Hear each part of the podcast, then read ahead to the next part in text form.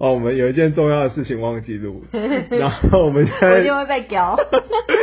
我们现在随意的拿起手机先录一段好了。这礼拜嘉义有一件重要的大事，是什么事5月1呢？号礼拜六，在嘉义旧酒厂文化园区是第三届的彩虹生活节。那彩虹生活节对我们来说有什么意义呢？大家如果有印象，我们鸡翅放送的第一集，就是我去当阿炮声优的时候，有灵魂的阴茎那一集，没错，就那一集。我为什么被找声找去当声优呢？就是在第一届的彩虹生活节的时候，他穿了开襟的背心，然后呢就被伯乐示众了。然后就就有这个机会可以去去当声优，然后就有这个有趣的事情可以录成 podcast。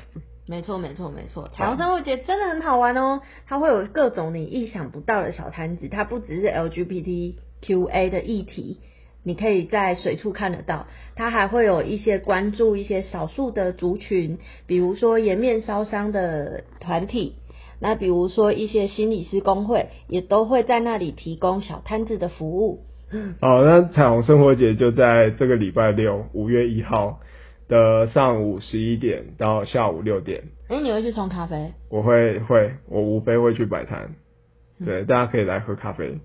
然后在嘉义的文创园区，呃，外线是只要搭火车到嘉嘉义火车站，走走一下路，大概五分钟的路程就可以到了。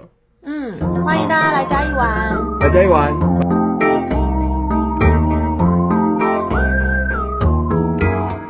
欢迎来到鸡翅放送，大家好，我是张鸡翅。我是 Alice。好，哎、我们那个，哎、你刚刚五四三二不见了啦？对，五四三，为什么？你我今天很低迷哎、没有，因为你刚才手伸那么长，然后害我整个节奏都那个，什么？现在是我手短喽。对，我们今天坐比较开，然后我们有一个开路仪式，就两只手碰在一起之后，五四三二，然后就接我们的介绍。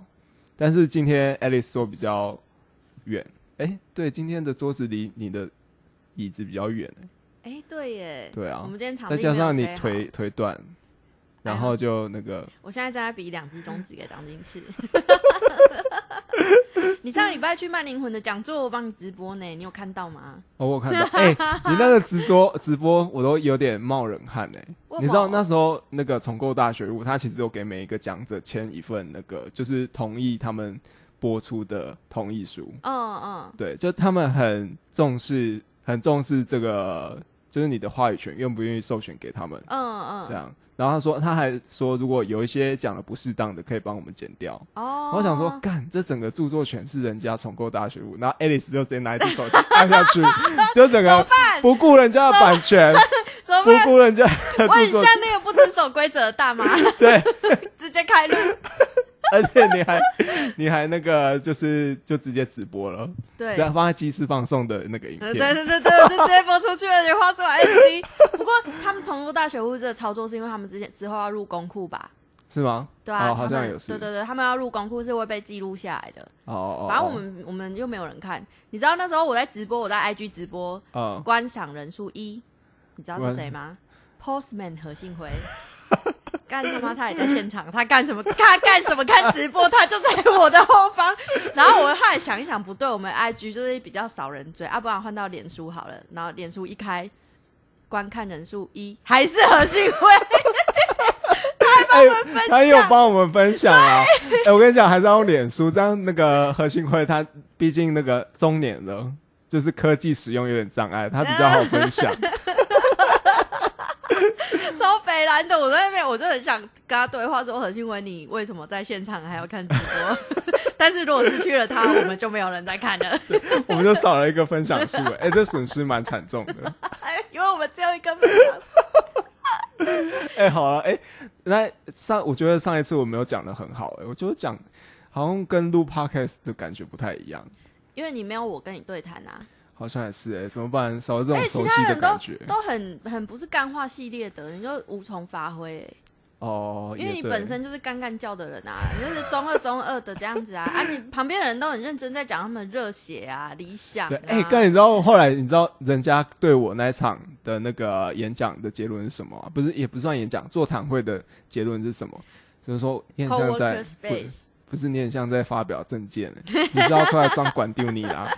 有时候整个哎、对，大家都只只记得 co-working space。对我的梦梦想就是把民民雄雄生活打造成一个大型的 co-working 办 space。公室 Google 办公这个就是室。证件发表啊。对，然后然后我表姐他们听完，他们说：“干啊，你不是 podcast 都讲完，你这边还要讲一次。”结果现在这一集再讲一次，你现在疯狂的洗脑人家，干根本就是要出来选县长。是那时候人家在选县长也是有一有一首那个竞选歌曲，你唱唱看，你唱唱看。关掉酸下郎，酸火翁正良。好难听。我说你唱的很难听，我不是说张良这首歌难听，干那整个很真的洗脑，是超洗脑，超洗。脑，整个霸凌整个全全部的嘉义县，从嘉义县整个蔓延到嘉义市，所有的都还国小学生都在唱这首歌。缭绕，真的超可怕。这样我这操作不错哎、c o w o r k i n g space 大型的 Google 办公室，对，以后如果嘉义县有要推这个 Google 办公室、农工大 Google 办公室 的话，他就会找你当执行长，盖好白痴你啊！埋下一个伏笔。哎、对，这种科技跟农业做结合，哎、这是你第一次去讲讲座吗？应该之前也有做其他的吧？之前也有其他，我记得我好像大学刚毕业的时候也有去做一个讲座，那时候好像那三一不是十五，年前吗？没有没有那么久，而且那那一期的那个语坛人就一样，我我们有三个语坛人，然后另外一位就是诗涵，之前有来上我们节目，哦，也是野术系对，那个真的是政治政治挂的，因为我之前有参加三一八嘛，嗯，然后大概就是青年参与社会运动的一个代表，嗯。然后斯坦就代表一个青年参政的一个代表，嗯。然后就是去谈论一个比较政治的问题。嗯，那你是什么？青年被告代表？哎、我是被告嘛？哎、我那时候好像是被告、哎，反正不重要，反正那个就比较严肃，我也忘记了到底讲了什么。所以你就是这样用这一贯的风格来进行了这一次的活动。没有啊，那个不是啊，啊你呢？其他人都很震惊，比较严肃一点，你也不敢不敢太给笑啊。不过那一那一天讲的不太好，我就觉得就有一个时间限制，四分半。其实也不是四分半的问题，是我没办法 catch 到四分半到底多久，嗯，所以我一直很害怕说我讲的太超过。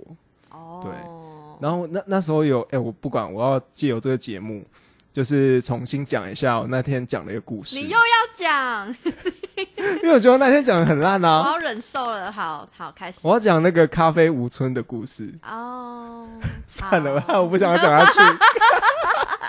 你没有在节目上讲过这个吗？我没有在讲节目上讲过啊。好啊，我觉得那个故事还不错，可以让你讲一下。呃，对，反正我的一个咖啡呃配方咖啡豆有一款呃我的招牌豆叫五醇配方，然后它的那个命命名的来由其实是原本它并不是叫五醇配方，它叫 choco，就是 chocolate 嗯的缩写，C H O C O。嗯它原本就叫这个，因为为什么要叫这个？就是因为我觉得这一支配方它就蕴含了巧克力的风味，嗯烤坚果的香气，所以我就希望用这个名称来代表它它的名字，嗯就大家知道，哎、你要找巧克力风味的就可以找这个。可是你对于大部分台北台北人，他在网络上看到这一支是看得懂的，他可以马上很明确的选这一支。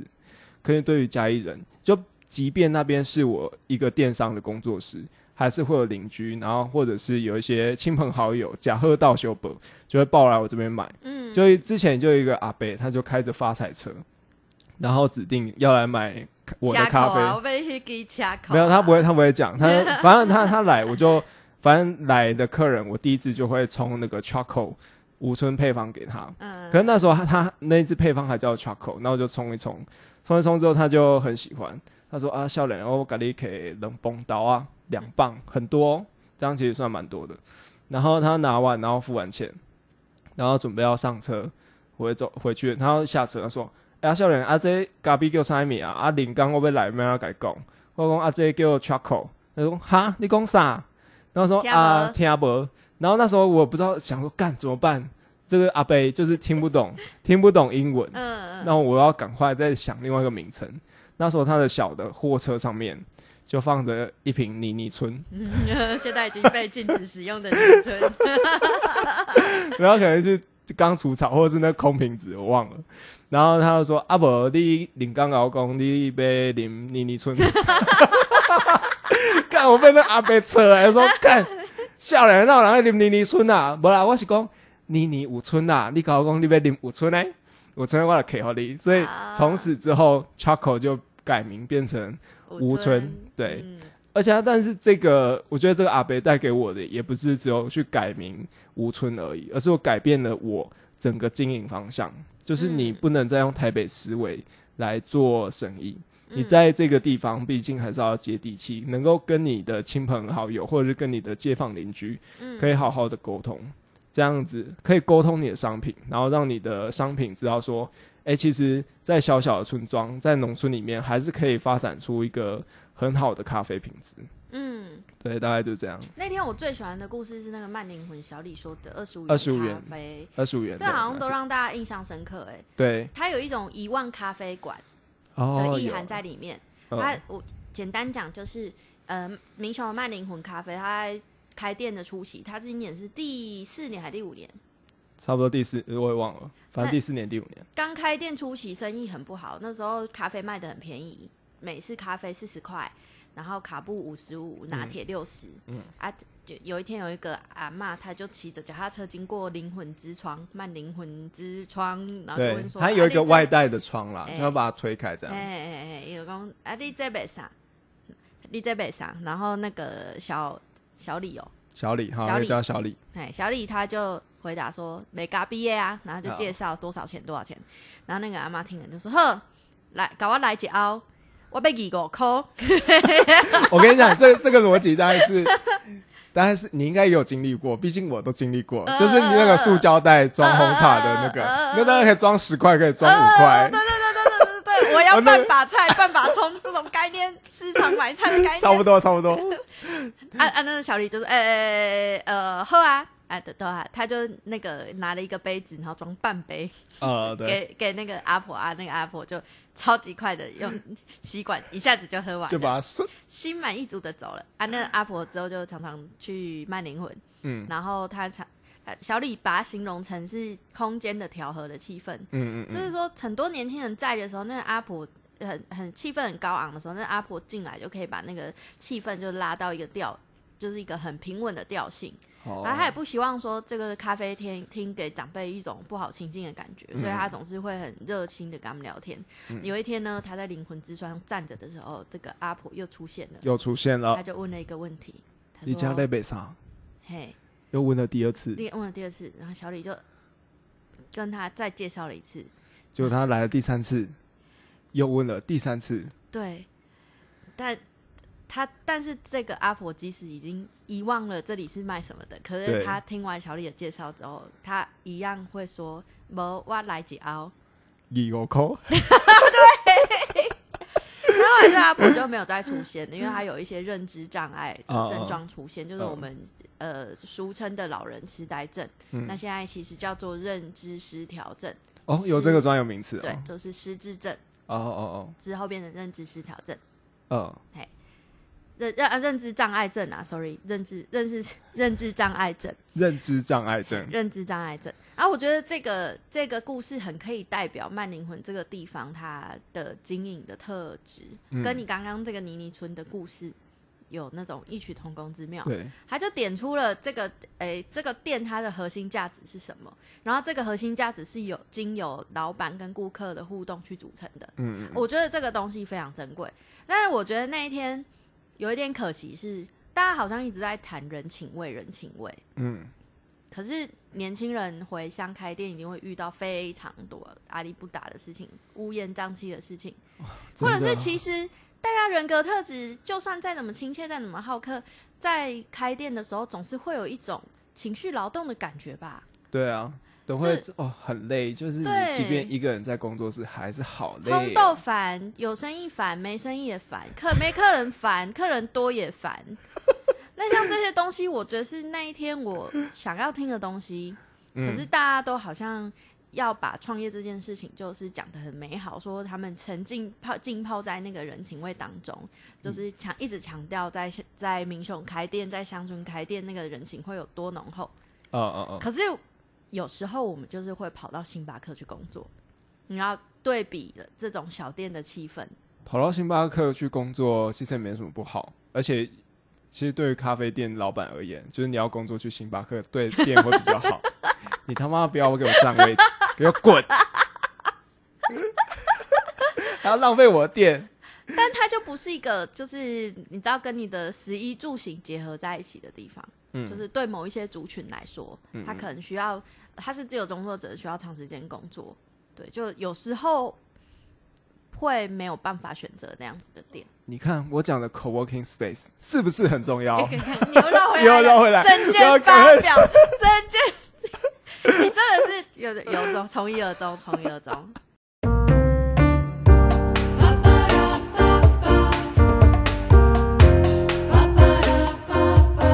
好，我们回来。哎、a l i c e 你最近有去溜滑板吗？没有。兴致年初的时候，兴致勃勃说：“我今年要学滑板。哎、我跟你讲，我出去骑脚踏车骑没几次，但是我上”上次很贵的登山车？对啊，然后但是我上礼拜还是上上礼拜好像有去骑，然后我有摔车，我摔车。哎、哦我跟你讲吗？你没有跟我讲，但我看到那个伤口。对，我就摔车，然后然后就隔着长袖，隔着长袖的衣服，然后还是还是擦伤蛮严重的。哦，欸你知道我在哪里摔车？我在那个我要骑去眉山，然后最近不是在开发大埔美园区吗？嗯，然后最近正在开发，然后就在大埔美园区那那边摔车。嗯，我想说，干还好，那边还没开发起来，就还在开发中，不然很多大客车、哦或者是对砂石车！妈的，我一个，摔车下去，后面所以是因为摔车最近没有骑。摔车。这摔车应该也是十天前的事情吧，嗯这还是可以继续骑啊。我摔车完还是继续把它骑回来。嗯，，对，不过那个，不过自己摔车都都还算小事。最近不是有个小男生，他被嗯教练跟学长摔，小七岁吧，然后他才七岁吗？七岁我有看到这个新闻。好像七岁，然后他被教练摔，然后摔到脑震，哎、应该不止脑震荡，已经是不是快要变植物人了？对对对，他现在好像是在医院，然后昏迷指数三。对。那我刚才仔细看了一下那个报道啊，他说旁边还有一个舅舅在录影，就是舅舅，我我相信舅舅如果知道说他会这么严重，一定会去制止。嗯，我觉得那个舅舅应该是没有判断能力去知道说那个是那个是会造成这么大的伤害的。嗯，对，我觉得有点夸张哎。你注意到这个新闻是为什么啊？为什么？呃，我我跟你说过我大学什么社团吗？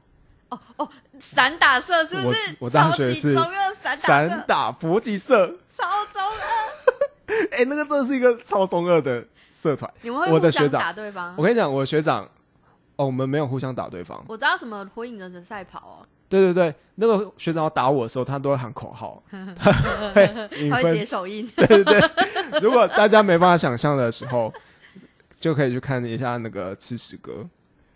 吃屎哥跟馆长在对打的时候，他好像有有试图有试图要去喊一些口号，然后去揍馆长 的那个 那个感觉。然后那个什么四十哥好像有被馆长踢到血便还是什么的吧？哦，对，很痛。然后另外一那三大搏击社是一点，另外一点是我国小的时候是游泳队，嗯，我游泳队的训练也是非常不人道的。哦，我国小那时候游泳队好像一开始全校加进去大概二三十个人吧，嗯，然后后来就慢慢一个一个走，最后只剩下三个人。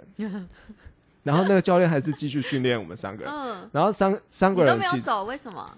我就撑到最后，我也不知道为什么、欸然后你知道三个为什么？另外两个都是老师的小孩，哦，已经习惯了，不是，就老师的小孩，因为在同一间学校里面，哦，就不就可，能有有一些人情压力，啊，，对，就可能就是就是你知道他的父母跟教练嗯还是有一些同事之间的情谊，嗯，就如果走了，好像然后或者是去跟他关说什么，就好像就会有一些疙瘩或者一些尴尬这样。嗯，好像在体育体育的领域很流行这种斯巴达式的教育，早期。对，那这个这个这个样这样的制度跟习惯还延续到现在，我觉得其实蛮不可思议的。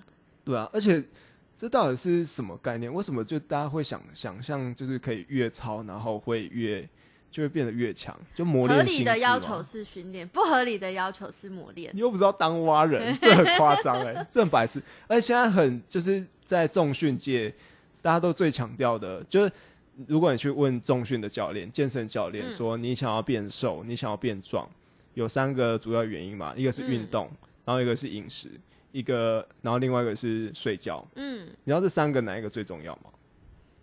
运动、饮食、睡觉，睡觉最重要。，对，现在其实睡觉最重要，所以休息才是让自己的体能状态变得更好的一个原因。嗯，然后接下来才是饮食，你要慢慢的控制自己的饮食，你才有办法去让每天的总热，你消耗的热量会大于你进食的热量，嗯然后才有可能变瘦。然后接下来才是你运动的效率。嗯，可是现在以前的斯巴达教育都不是这样那样啊，把你往死里对，操。我操死你，然后磨练你的心智的。好，那我们回回过头来讲说这个个这个才柔道教练跟七岁小男孩的个案，那我觉得他某种程度上也是一种教育。那我们总结，Alice 老师在这种教育现场，到底这种不合理的要求嗯怎么看呢？我注意到这个新闻还有一个点，嗯就是大家很就是一片骂声，就是说当这个孩子求饶的时候，这个教练却觉得他是装的。哦，求饶，哎、对对对。那我我几乎可以想象，就是当这个孩子在求饶的时候，就是我在教育现场就有看过某一些老师是会更兴奋或更生气的，更生气，更兴奋，或者是看到好变态啊！对他他他没有这他的这个老师的反应或这个训练者的反应，他并没有建立在对于这个被训练者的理解上面，或是信任关系上。他觉得、他觉得他是假装的，代表是诶，他不他不信任他所反映出来的身体状况。我刚刚、哦哦哦我刚刚讲的那个斯巴达式教育，然后跟跟那个原住民有一些阶级制度，它的设计的原理有点像，嗯但是它有一个很大的差别，我觉得在我的观察里面是，在原住民的部落里面，他的猎人的养成，它的设计其实是非常个别化的。就是这个孩子他反映出来的，呃，在训练过程当中，他的想法还有他愿不愿意是很重要的。因材施教，在学在学一个东西的时候，你是被动式的学习还是主动学习？你是主动想要挑战，呃，或者是别人不断扔挑战给你，那个感觉是不一样、对，欸。这一开始的动机就不一样。别人一直扔挑战给你，就好像一直对你丢石头、丢砖块，要你去接。嗯，可是如果你已经是准备好了去去接这些东西，迎接一个挑战。对，对嗯你的、对这个被训练的人来说，他的进展就会非常大。嗯嗯，那在教育的现场，或者是在教学的现场，看到这种因为学生的求饶而感觉到更兴奋的老师，我都觉得他嗯是以自己的情绪为中心，就不是以或许他小时候应该也是这样被对待，或许他小时候是因为也是处在一个权力视为的一个位阶，嗯他长大之后、就有点享受这种快感，会不会也有这种可这种可能？是是有可能的。嗯嗯，对，那如果是呃我们在现代还想要用斯巴达式这样的训练方法来获得进展，其其实不太可能像真的斯巴达式教育那样，因为会短命啊。嗯嗯，你之前不是有去菲律宾学过英文吗？对啊，对，那其实菲律宾它有一不同。各式各样不同教英文的机构，它有一些机构就主打斯巴达教育，把哎你关在小房间，你你背完单词才可以出来。周末才能放出去放风，对对对对，但是他，你你就讲嘛，他周末可以出去放风，就代表他还是需要适当的休息跟放松，只是说他限制你个环境或帮你定好规则，要求你专注。嗯嗯嗯，对，那我们的专注是有专注点数的。那我们专注力是没有办法一直，我们专注力现在一个人只有十五分钟，根据统计。我觉得我可能连十五分钟不到，对，但是你让身不止健身是让身体放松，那在嗯在学新的东西，你必须要让大脑适度的放松，才有办法更好的学习。嗯那你在菲律宾学英文，当然不可能有一个老师在你面前一直骂你有 fucking idiot 什么之类的，这样你英文哪学得下去？我会被扁吧？那菲律宾老师，没错，没错，没错。所以，我们从这个新闻上面可以反思到这件事情。嗯。嗯好，谢谢爱丽丝老师的观点。好了，那总而言之，我觉得，呃，这件事情不管是站在旁观者的角角度，或者是曾经有受过这样教育的角度，都是一件很难受的事情。嗯嗯，我觉得之后不管是因为起码总有一天你会站在一个教育者，不要说教育者，或者是你是要教授一个技能给别人的时候，嗯你可能到中年之后，你可能是一个主管。嗯那或者是你可能变成一个师长的时候，你一定嗯会有一个会把自己学习曾经学习的东西传授给下一个人的时候，真的要好好想想说，这个权力关系不是这个权力关系应该是要好好被注重的。你有没有看过有一些企业的企业训练是把这些干部送到一个集中营去，然后他们要互相打巴掌？看有这种对，神经病哦！就这种企业训练的教练，他会在你面前把你逼到极限，把你逼到哭崩溃、跪地大哭，然后嗯借此锻炼你对于事业的野心。他就会一直辱骂你说：“你就这点程度吗？你对于成功的渴望就这样而已吗？哎、这感觉是直销，你这样做够这是是吗直销现场会出现的话，你去搜寻，其实很以前有一些大公司就是这样训练的。那会有会有员工因为这样的训练方式自愿进去吗？还是他是不知道有这种训练方式被进去？因为我会这样问，是因为全部会去参加蛙人两栖部队的人都知道那个训练模式是怎么样，嗯他都是在一个得知他是自愿的，自愿去就是三天三夜不睡觉，嗯五天四夜不睡觉，嗯然后去爬那个天堂路。他自愿，他知道一定会发生这样的事情，嗯，所以他自愿去，这没话讲。他要去锻炼自己的心智，他很确定自己自己去锻炼心智。他选择他自愿的选择这样的训练方式。对，，可是如果说你企业你没有告知这样的训练方式，嗯，我是觉得这很可怕、欸太要求。其实我会知道这个讯息。其实你你你你如果到 YouTube 上面去嗯找这种斯巴达式企业训练，其实你可以找到很多这种相关的影片，嗯就是真的很可怕。就是他真的是，我会知道这件事情，是我修了一堂课。人力资源发展，然后他嗯就在讲谈说，企业的人资部门要怎么样养成他的职员，他的干部训练需要怎么样，然后经理人或者是呃管理者他需要什么样的训练？那有一派就是这样子的。嗯那在那个课程当中有有像我这样没有实务经验的学生，或者是长期就是待在学校这种封闭环境下，那也有就是诶职场的职人。专家，或者是他就是经经理人的身份，那他就有分享说，他其实有待过这样的企业，然后是造成他心里非常大的受伤。哦。他后来换到了一个他适合的环境，他才有，然后过了一阵子之后，他才有办法去思考这个过程当中到底对他造成了什么样的伤害。嗯，他又说他回去就是会每天晚上做噩梦，谁不会做噩梦？太可怕了吧！对，就是必你必须要打你的同事巴掌，虽然有时候是蛮想打他们巴掌，没有啦。如果可以的话，在梦里让我打一下。哎、没有啦。你是很想要把主管或者是更上阶层的人呢？对啊，所以你想想看，不只是我们现在在谈儿童嘛，那不只是儿童，就是我们即使已经长大成人了，我们需要去持续学习的时候，都还是会遇到这样的事情，或者是甚至在公司啊，在职场啊，就是还是会有一些前辈觉得他骂你是为你好，或者是做这些事情是为你好，可是有时候是投射他自己的情绪跟焦虑在你身上。他就是找你泄愤啊，找你泄气。对，没没错错，没错。那你自己心里就要知道，不要让让这样的行为影响到你对自己的看法。嗯，讲了这么多，你看大型的 Google 办公室，大型的你给我 Co-working 闭嘴哦！你闭嘴！是不是很重要呢？闭嘴！好了，我们赶快进入推荐嘉义小吃的阶段。我今天要推荐一个，你可能会有点唾弃，请说。可是我前几天去吃，我决定要推推荐它。好，你说。体育馆寿司。What？我跟你讲，体育馆寿司它真的，你说好吃也没有到很好吃。嗯你说它日式，一定在家也可以找到更日式的日本料理。嗯。然后台式一定也可以找到更台式的日本料理。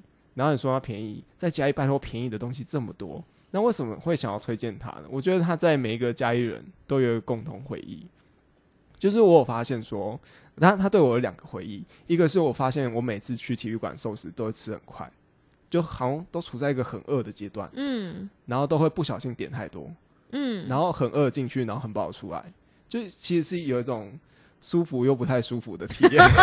那你到底推荐什么呢？就是他，好，我来定位他，他他其实有点像加一版的素食，他他就是有点，就是你可以很快的获得像凤寿司这种地位吗？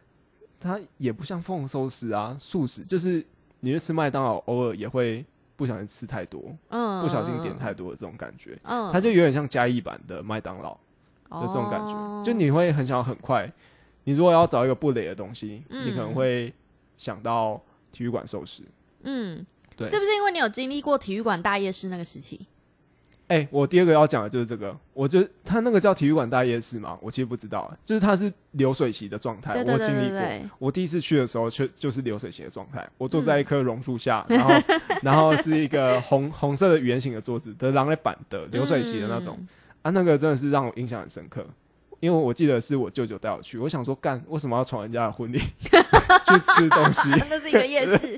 对对对，然后那一次真的让我印象很深刻。嗯可是后来他们就过不久之后，他们就搬家了，嗯，然后就是那个场景或者是那个想象的滋味就有点不见了。所以你推荐大家吃的是一个回忆，呃，就它有两个层面的回忆啦，就是可能是，但我觉得体育馆寿司在每一个嘉义人的心里都有一个味道，属于自己的滋味。嗯，嗯对嗯，然后这样我不见我不见得是好的滋味啦，或者是 你到底推荐什么呢？这个吃太饱不是很好的滋味，这所种吧以，所。以你可以带朋友来吃体育馆寿司，然后就说哦，这个就是不会踩雷，但是也不会太好吃，但是这个是属于我觉得每个嘉义他应该人的回忆。他如果外地人来吃，应该是吃到不知道要吃什么时候，就会去吃体育馆寿司。所以我是推荐到不知道推荐什么，可是我觉得推荐但他。他毕竟在嘉义人心目中还是有一些回忆在的啊，我觉得蛮值得推荐的。那我要推荐，我可以推荐一个新的，就跟你这个寿司有呼应，嗯是明雄新的一间寿司店，嗯，日式料理店，叫德阳。哦，德阳，德国的德，然后嗯洋酒的洋，嗯，它的加州卷好好吃，然后我也哦鲑鱼，我洛里洛里卷，嗯嗯，然后跟它的明太子玉子烧，嗯好好吃。嗯你知道我每次去吃德阳，都会抓到老板准备要偷懒的那个时刻，什么时刻？因为你都在非用餐时间去吗？我都大概就是一点那时候，就是好像啊应该基本上要营业到一点半。嗯嗯嗯，可能一点的候，时候，他就会跑去对面的便利商店，然后我在里面等，然后我就隔着便利商店的那个用眼神呼唤他，对，他说没关系，我等你，等着 你一点十五分回来，我还是照吃。我还是吃。虽然你一点半对，关然后他门，你还是得他一走。进门说：“哦，我以为没客人，我本来打算要关店的呢。”他说：“哎，营业时他到底是开心还是失望？我不知道。”但那间真的蛮好吃的，就是推荐大家可以去吃一下。嗯嗯嗯，哎，也是对在地返乡青年开的店。对，然后他跟老板的距离也很近，就 非常近很很乐意跟你聊天。哎，他们的厕所就是掀开，在店里面掀开一片神秘的铁皮，然后就可以进哎，去厕所你没有去去他的去过厕所，推荐大家可以去体验看看。我第一次去的时候吓了一跳，你要把那个铁皮掰开。呃，好，我们下次去吃一次德阳，我们还没一起吃过德阳，对对不对对对？对对对，好，然后我是张继次，我是 Alice，我们下次见，拜。拜拜。